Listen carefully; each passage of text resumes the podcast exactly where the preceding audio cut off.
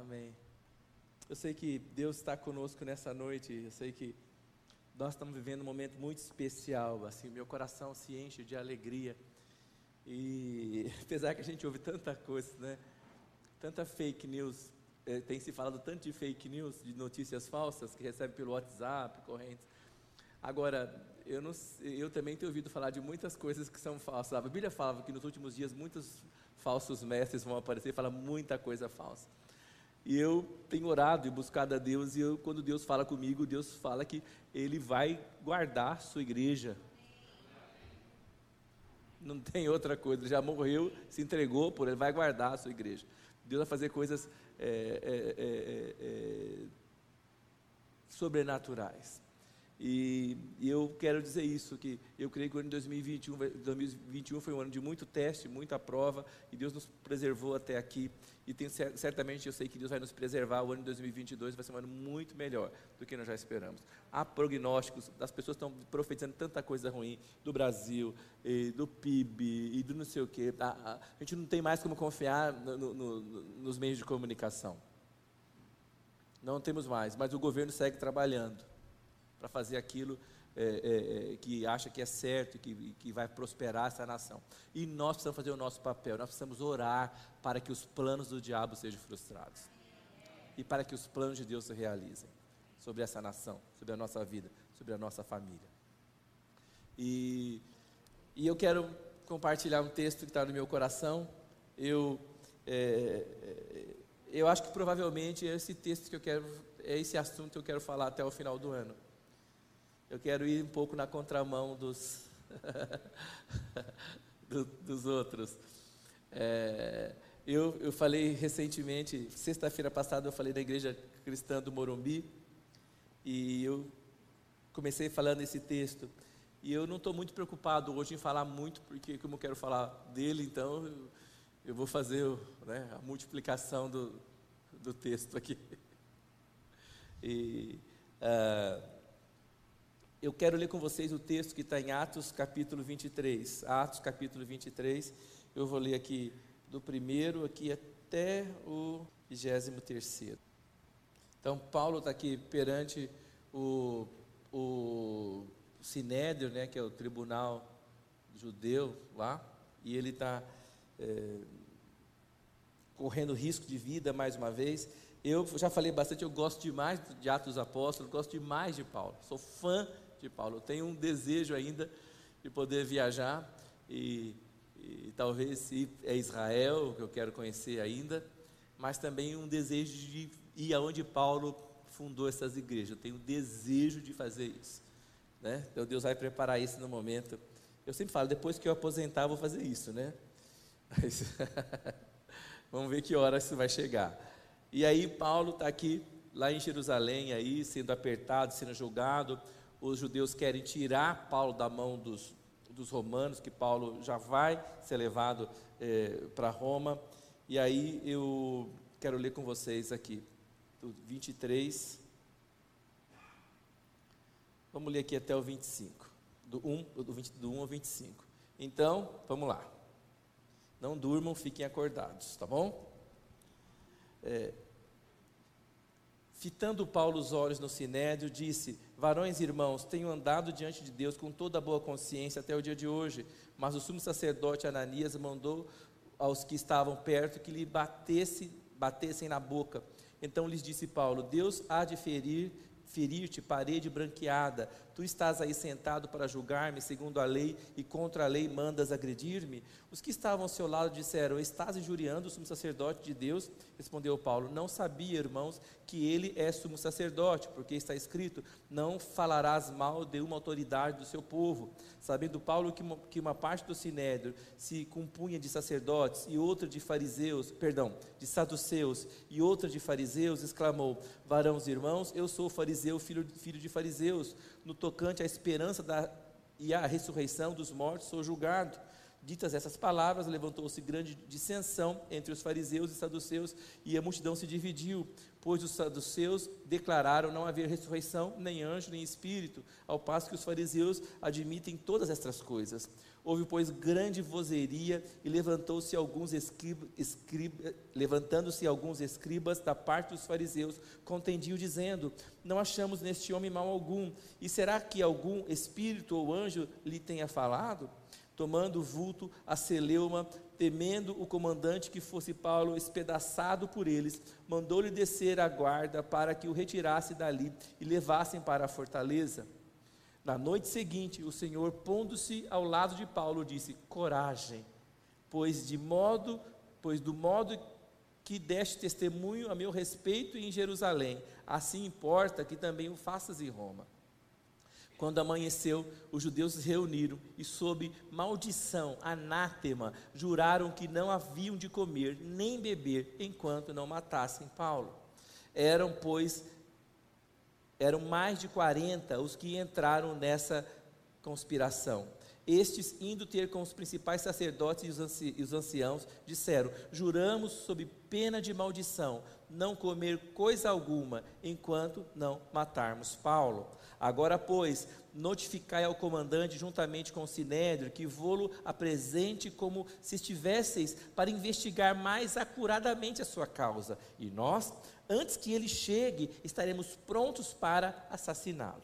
Mas o filho da irmã de Paulo, tendo ouvido a trama, foi, entrou na fortaleza e, e de tudo avisou a Paulo.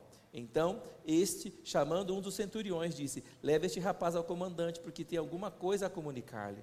Tomando-o, pois, levou ao comandante, dizendo: O preso Paulo, chamando-te, pediu-me que trouxesse à tua presença esse rapaz, pois ele tem algo a dizer-te. Tomou-o pela mão e o comandante, pondo-se à parte, perguntou: Que tens a comunicar-me? Respondeu ele: Os judeus decidiram rogar-te que amanhã apresentes Paulo ao sinédrio, como se houvesse de inquirir mais acuradamente a seu respeito. Tu, porém, não te deixes persuadir, porque mais de quarenta entre eles estão pactuados entre si, sob a anátema de não comer nem beber, enquanto não o matarem.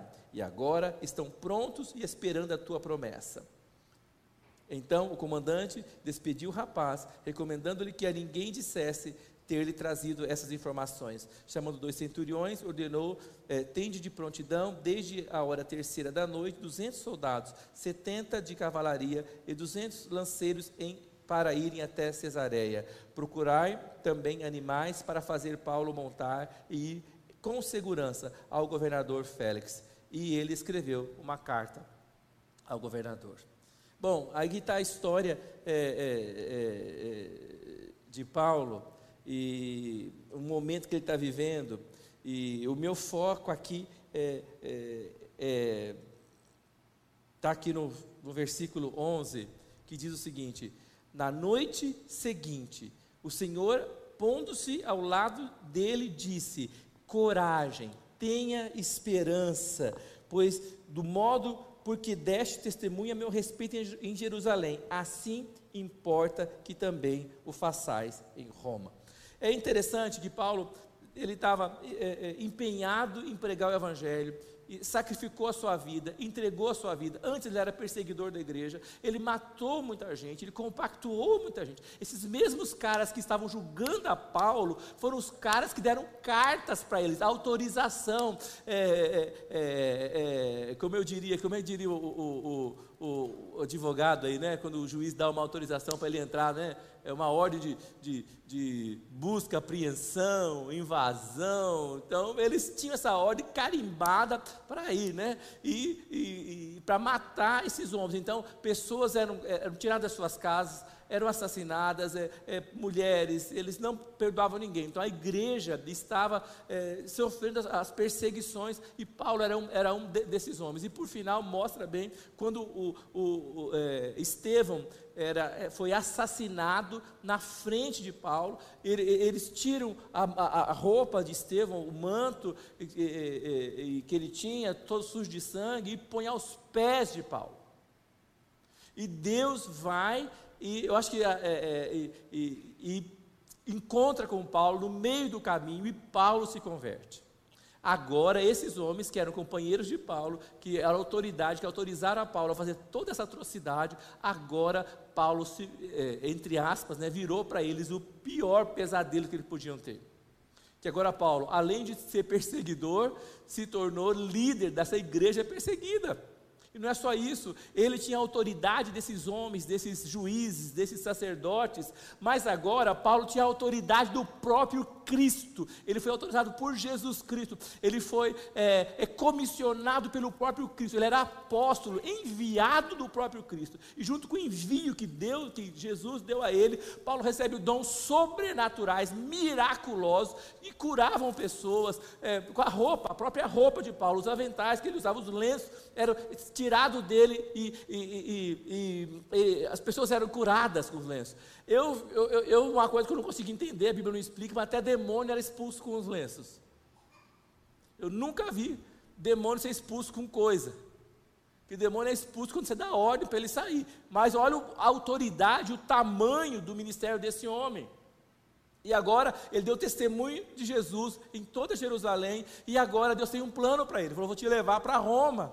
E lá você vai dar testemunho. Olha a estratégia de Deus do Espírito Santo. Ele estava em Jerusalém, preso lá, mas a sede do mundo, daquele momento, do planeta, era Roma.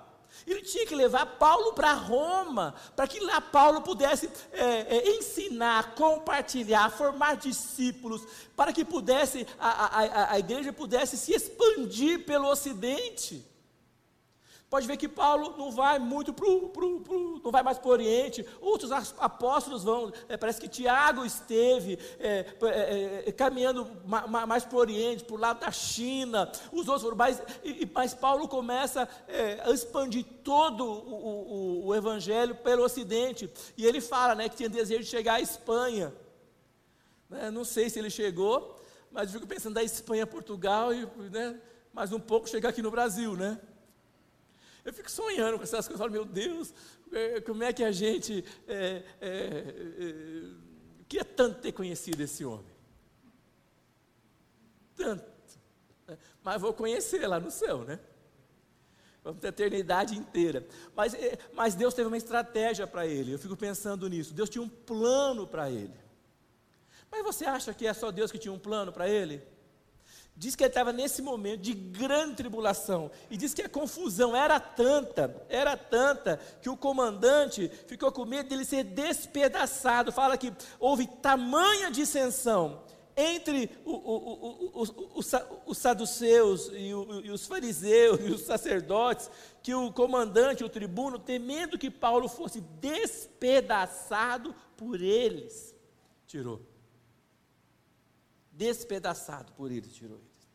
E, e ele, é, o, e acontece que é, Jesus aparece para ele na noite seguinte e fala: Paulo, tenha esperança, não tema. Por que será que Deus falou para ele: tem esperança ou não tema? Porque ele está temendo pela própria vida.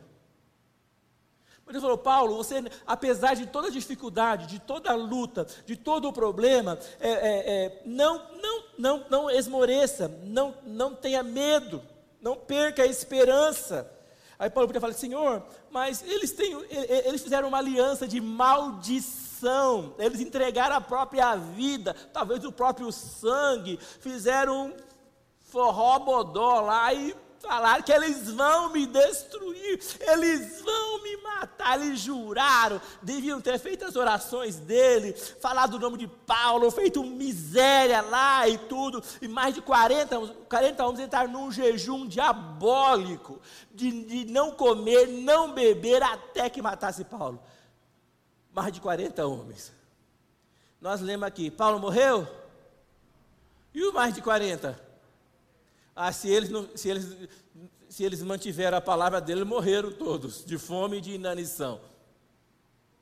Mas quando Paulo falou isso para ele, Paulo estava com muito medo, mas o Senhor falou para ele, Paulo, eles têm os planos, eles têm a, as estratégias dele, eles querem fazer uma, cometer um atentado, mas a, ouça uma coisa, eu tenho planos para você, e os meus planos são maiores do que os planos deles. Então não tema, tenha esperança que eu vou fazer aquilo que eu disse que faria com você.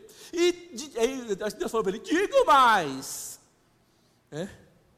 E digo mais: eu vou te tirar daqui, de Jerusalém, desse lugar, e eu vou te colocar no centro, no topo do mundo, e de lá você vai falar a minha palavra. Fala comigo, quando Deus quer fazer uma coisa, ninguém impede. A Bíblia diz: agindo Deus, quem impedirá? Ninguém impedirá. Ninguém impedirá. Quando eu olho e vejo quantas coisas aconteceram, quantas coisas estão acontecendo na Terra e no planeta, mas nós precisamos, eu e você precisamos ter esse senso, essa certeza, essa, é, é, essa força dentro do nosso espírito, que Deus tem um plano maravilhoso para nós e Ele vai cumprir este plano. Nada vai deter a mão de Deus sobre a nossa vida. Nada, nada. Ó, oh, gente, nem muito dinheiro, nem pouco dinheiro, nem muita saúde, nem pouca saúde, nem a pandemia, nada pode deter aquilo que Deus planejou para nós. Deus falou isso, eu tenho planos para você, Paulo. E os meus planos são maiores do que os outros planos. Quem tem plano para o futuro aqui? Eu tenho plano. Mas vou dizer para você, os planos de Deus são maiores do que os nossos. Precisamos focar nos planos de Deus, focar naquilo que Deus quer fazer conosco. E aí, eu fico muitas vezes pensando assim: é, é, é, é meu Deus, nós precisamos de um milagre. E nós vimos muitos milagres maravilhosos em Atos dos Apóstolos, sim ou não? Nós vimos Pedro saindo da prisão, como é que foi? De repente, parece um anjo. E Paulo e Pedro vai andando caem as correntes, o portão abre automaticamente. O povo que tem portão automático acha que foi inventado agora. Não, já tinha lá em Atos dos Apóstolos. E sem botão ainda. Nós tem botão, falha o botão, tem que trocar a pilha. É, não foi maneiro. Passou e o portão abriu e ele saiu. Milagre, milagre. Paulo e Silas estavam na prisão, né? Eu ia falar que estavam na prisão presos. estavam na prisão, amarrados, braços tornozelos, lá naquela escuridão, começaram a cantar, louvar, adorar. De repente os grilhões começam a cair, começam a quebrar tudo. Fala um milagre sobrenatural. Fala um milagre sobrenatural. Gente, o nosso Deus é um Deus de milagres. Milagre você não explica, milagre você não merece, é a graça de Deus, milagre você recebe milagres. E eu gosto da parte que, que, que Paulo e, e, e, Silas estão na prisão, cantando. Gente, onde há adoração, não há cadeias. Não há cadeias. Recentemente eu li de um caso de uma, de uma, de uma jovem que era paraplégica, lá no Rio de Janeiro. Terminou o culto e tinha aquela adoração, aquele louvor. Fiquei pensando que era mais ou menos aqui como, como acontece. De repente, a moça levanta da cadeira de rodas e começa a andar sozinha dentro da igreja. Sozinha dentro da igreja. Chegou na cadeira de rodas, foi embora para casa empurrando a própria cadeira. Agora, eu quero dizer para você, nós precisamos, só pode louvar, só pode adorar quem tem certeza que há um plano sobre a sua própria vida, sobre a sua própria família, e nada vai impedir esse plano de acontecer. Quando a gente entende isso, quando a gente vive isso, nós estamos abertos para acontecer tantas outras coisas. Mas olha só, Deus ia tirar Paulo daquela situação, sim ou não? Jesus aparece para ele e fala: Paulo, não tenha medo, eu tenho, tenho planos. Que, como é que você imagina que ia ser um milagre? Ah, tanta coisa aconteceu, acho que ia vir um raio, tirar Paulo dali e transportar, pum, chegar lá em Roma. Não, qual foi o milagre? O sobrinho dele escuta uma conversa, fala com Paulo. Paulo fala com o tribuno.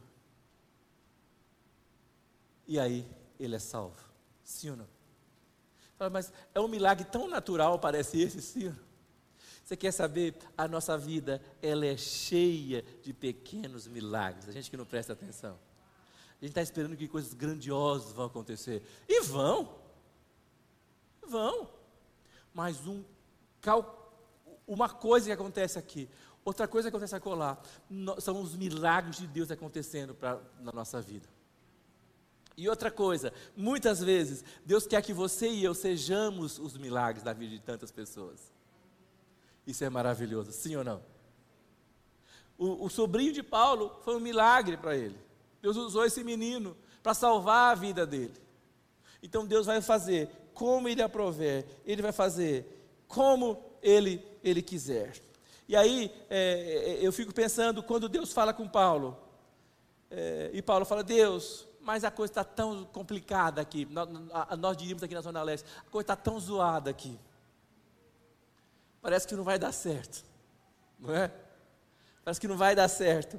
Mas olha só, Salmos capítulo 29, o versículo 10 e 11, fala o seguinte.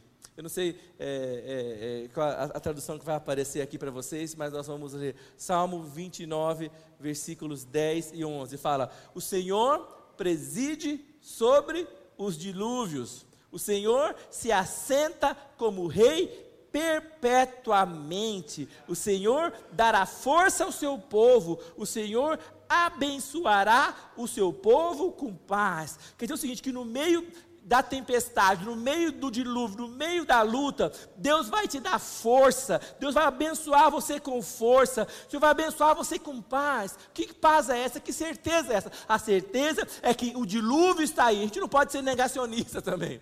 O dilúvio está aí, o problema está aí, mas nós dizemos o seguinte: que Deus se assenta sobre a tempestade.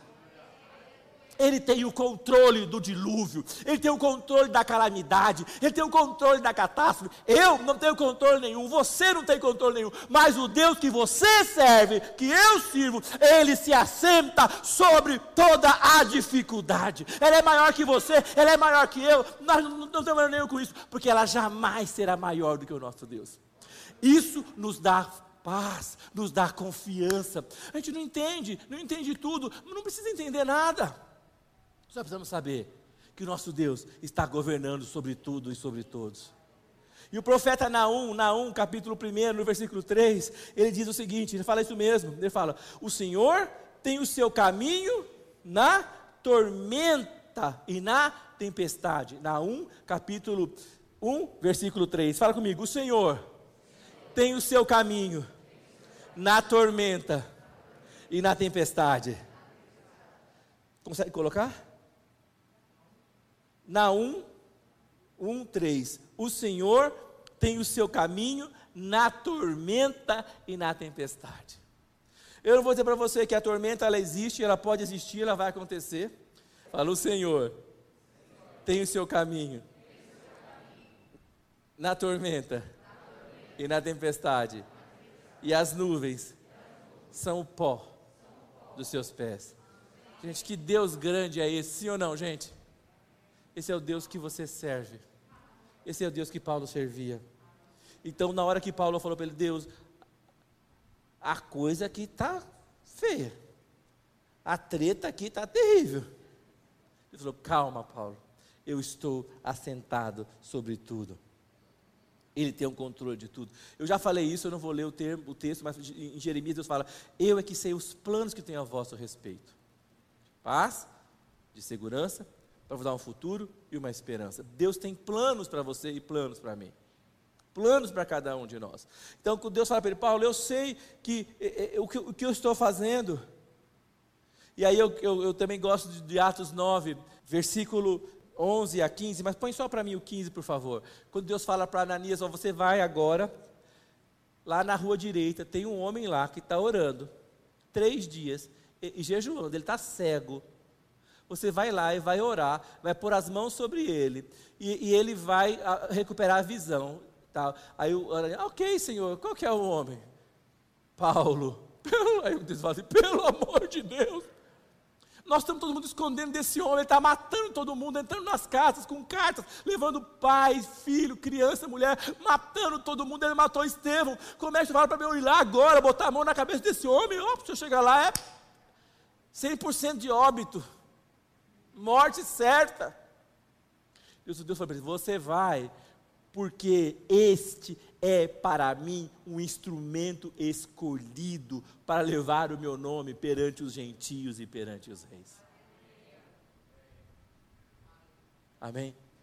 Então fala, você vai porque eu tenho um plano para ele. Tem um plano. E, e este plano foi segurando Paulo a vida inteira. Essa aliança com, com Deus. Essa aliança. Eu acho que muitas vezes a gente se perde no meio da, da, da confusão. E eu citei hoje, quando eu orava aqui, o Salmo 119, no versículo 89, fala o seguinte: Para sempre, ó Senhor, está firmada a tua palavra no céu. Fala comigo, a palavra do Senhor é a única verdade. E eu preciso aceitar desse jeito. E o próprio Jesus falou em Marcos 24, 35: O céu e a terra passarão, mas as minhas palavras jamais passarão. Amém? Eu quero parar por aqui. E eu quero é, orar nessa noite. E quero é, declarar para você e para mim, declarar para essa casa, para as pessoas que estão nos ouvindo, que é, apesar de nós é, termos tido um ano de, de, de pandemia, é, este foi o melhor ano dessa casa. E olha que eu já passei muito perrengue. Mas esse ano foi o melhor ano dessa casa.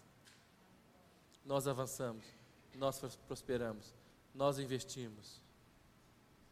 Nós continuamos investindo.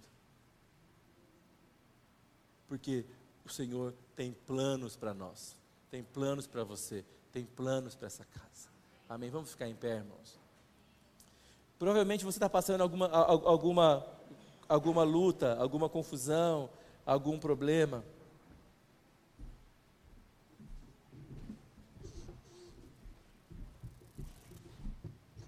E eu quero dizer para você que você não, precisa, você não deve focar no problema. Se quiser focar no Deus que tem um plano para você. Um plano para sua família, um plano para sua casa. E você precisa se alinhar com a palavra de Deus, como, nós, como bem disse, que para sempre está firmada no céu a sua palavra. Amém? E eu fico pensando, quando é, é, Paulo é, é, é segue a sua jornada para Jerusalém, ele continua enfrentando dificuldades, continua enfrentando é, problemas. Aí acontece que quando ele, o, o barco dele naufraga, eles vão, entram na, na, tempestade. Nós temos isso em Atos. E tudo está dando errado, vai morrer todo mundo. E Paulo fala o seguinte: ninguém se jogue ao mar. Quem se jogar ao mar vai morrer. Quem ficar comigo vai sobreviver os, eles começam a, a, a, soltar os outros presos, porque a gente vai morrer, pelo menos vai dar uma chance de, de sair nadando. Quem, se, quem, quem sair do barco vai morrer. Olha interessante, quando Deus tem um plano para a pessoa, Deus não só salva essa pessoa, mas Ele salva todo mundo que está junto com Ele. E quer dizer uma coisa para você: se você quiser ficar seguro, e você tá, precisa crescer em segurança, fique do lado de alguém que tem certeza que Deus tem um plano com ele quando Deus salvar aquele, aquele homem, aquela mulher, vai te salvar junto. Sabe o que acontece? O navio fica preso, encalhado, e aí a onda começa a destroçar o navio. E os 276 homens que estavam no navio, todos foram salvos, nenhum morreu. Por quê? Porque Deus tinha um plano. E Deus não ia deixar que uma tempestade pequena um leve naufrágio fosse impedir esse plano, não é? Aí o inimigo continua furioso. Aí todo mundo se salva numa ilha, chega naquela ilha, tal, aí faz uma fogueira, aí sai a cobra do fogo. Fala comigo, onde tem fogo, a cobra foge. Quando a gente está muito avivado na igreja, vê que o demônio manifesta? Manifesta para correr. Não fica lá é? E a cobra sai do fogo, morde Paulo, pica, né? Paulo. O que os caras falam? vai ficar, vai inchar, vai ficar verde, vai morrer. Não sei se eles falam três dias, dois dias, ficam esperando. E passou um dia, Paulo Dois dias, Paulo, né? Três dias, Paulo, abdominal, tudo, né? Falou, esse cara não morre. Então acharam que ele era maldito e agora acharam que ele era bendito, abençoado.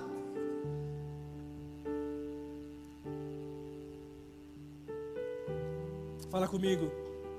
Nada pode impedir. Nada pode impedir. O plano de Deus.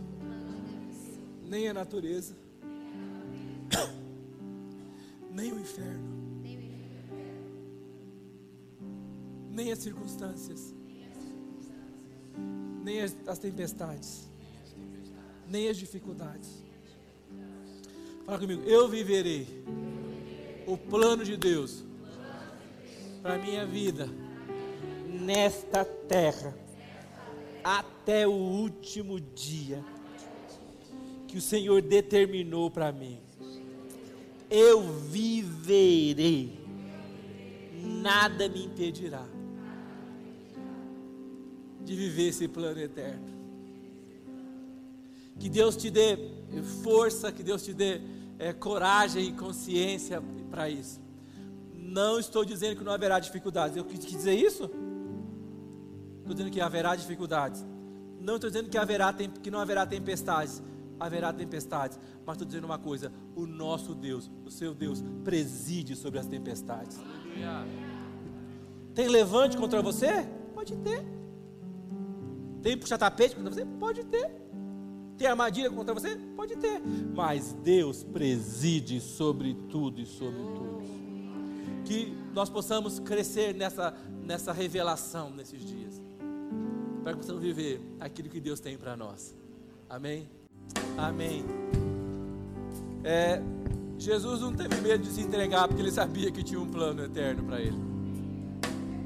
E quando há um plano de Deus, nem a morte pode impedir. Amém? Que Deus nos abençoe. Que essa semana seja uma semana muito especial para você. E declare que Deus vai cumprir sobre você o plano eterno dele. Amém? Fala comigo, Senhor. Abençoa-me muito Alargue as fronteiras do meu território. Estenda sobre mim a sua mão. Livra-me de todo o mal. Que o Senhor me abençoe e me guarde. Levante sobre mim o seu rosto. Que o Senhor faça resplandecer sobre mim a luz da sua face. Que o Senhor me dê a sua paz. Com essas palavras, eu ponho a bênção de Deus sobre a minha vida minha casa, minha família, sobre essa casa de oração, sobre esse bairro, sobre essa cidade, sobre esse estado e acima de tudo, eu ponho a bênção de Deus sobre essa grande nação que é o Brasil. Nós declaramos, que o Brasil. Viverá, seus melhores dias. Apesar de, de todo prognóstico negativo, nós declaramos que os planos de Deus prevalecerão sobre essa nação, sobre a igreja dessa nação.